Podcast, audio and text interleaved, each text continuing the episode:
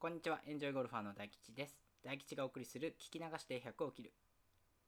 さて、38番ホールにやってきました。今日も元気に配信していきます。今回は、1ヤードを測る練習をするためにぴったりなものというお話です。前回の37番ホールの話で、レーザーや GPS の距離計に頼るのもいいが、普段から距離を目測で確認する感覚を養っておこうという話をしました。今回はその続きで1ヤードを測る練習をするのにぴったりなあるものを紹介します。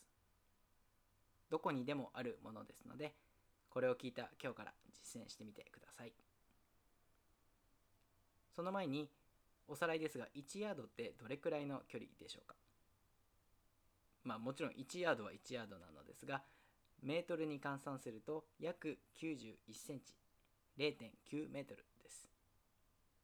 では、身近にある0.9メートルは何かそれは横断歩道の白線の間隔です。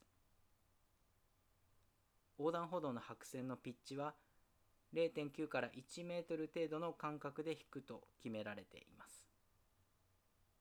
つまり横断歩道の向こう側まで10本の線があればそれをなぞっていけば10ヤードの歩速の練習ができるんです。普段歩幅が小さい人私もそうなんですが1ヤードで歩くと膝の裏が伸びる感じがしてとてもいい運動になります。是非今日から試してみてください。というわけで今回はとても短いですがここまでにします。